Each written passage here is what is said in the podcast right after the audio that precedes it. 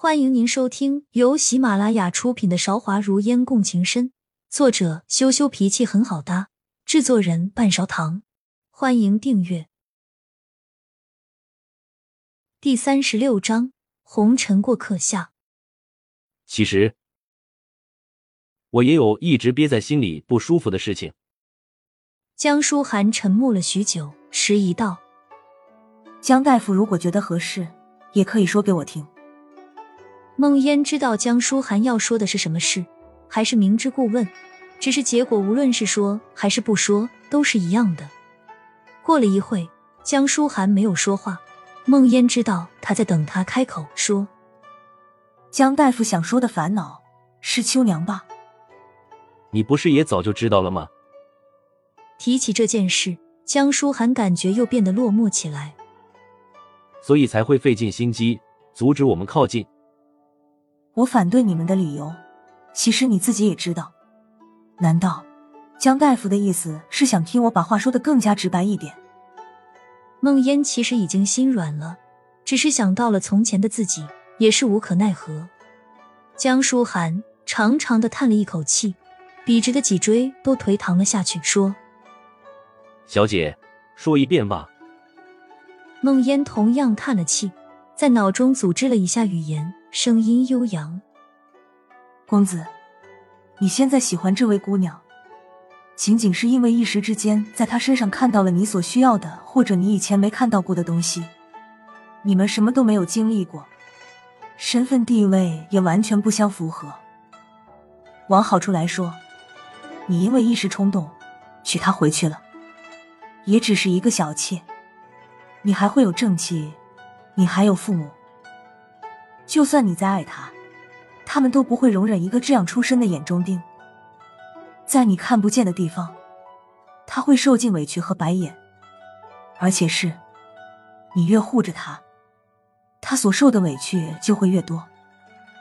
往坏处来说，人的感情瞬息万变，你也许渐渐发现他并不好，便不会再爱他了。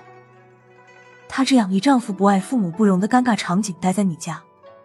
会终日以泪洗面的。话已至此，梦烟没有再说出更多的假设。最后事情会变成怎样一番模样，所有的人都知道。但是为什么这世间偏偏有那么多的人不肯相信呢？末了，梦烟叹息道：“江公子，其实我也很希望他幸福。”小姐，你等我一下，我有些东西要交给你。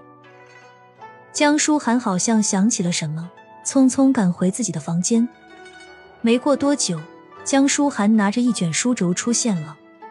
孟烟接过，将书轴稍稍打开了一点点，那是一幅以亭台楼阁为背景的仕女图。孟烟不用猜都知道画上的人肯定是秋娘。一点点打开画，各处房门紧闭，夕阳西下。穿着丫鬟服饰的女子正端着茶壶走在烛影林立的过道之上，一笔一画都能看出用心和情意。这样的东西留着在以后没有彼此的时光里悼念最好了。江大夫把这话交给我是什么意思？孟烟猜不出江书涵的心思，不解道。江书涵的目光在画上面恋恋不舍，眼中好似什么复杂的情绪都有。我忍不住画了他，留在身边，怕睹物思人。若要我毁了，又是绝对舍不得的。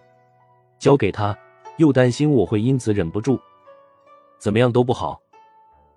孟烟接话道：“所以，你的意思是要我替你收着这幅画，你就不担心有一天被秋娘看到了？”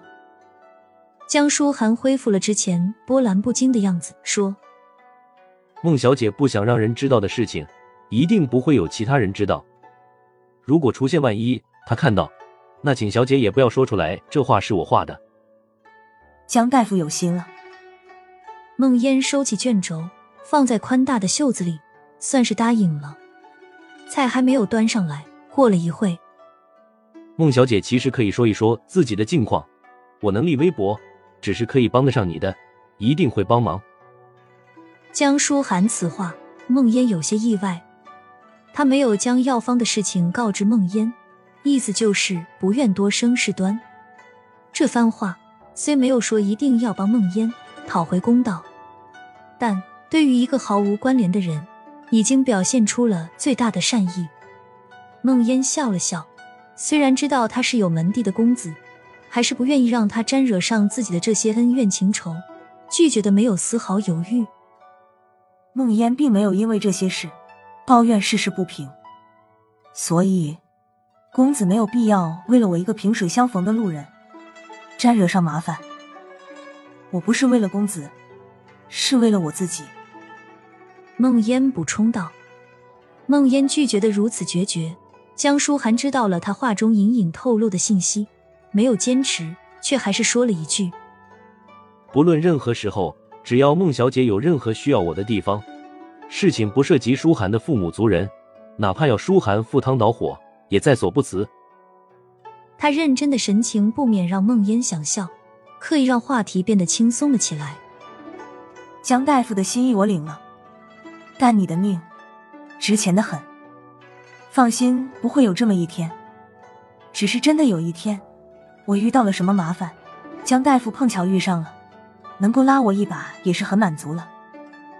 这是自然。江书涵接话道，目光格外深沉。今天这菜上的可还真久。孟烟抱紧了手中的卷轴，说：“画的事情，我会为公子妥善处理。”一场饭吃的十分沉闷。江书涵最后走的时候，没有回头，连多看秋娘一眼都没有。不合适的人，都会成为彼此生命里的过客，一如秋娘和江书涵，还有。他和宋景宇。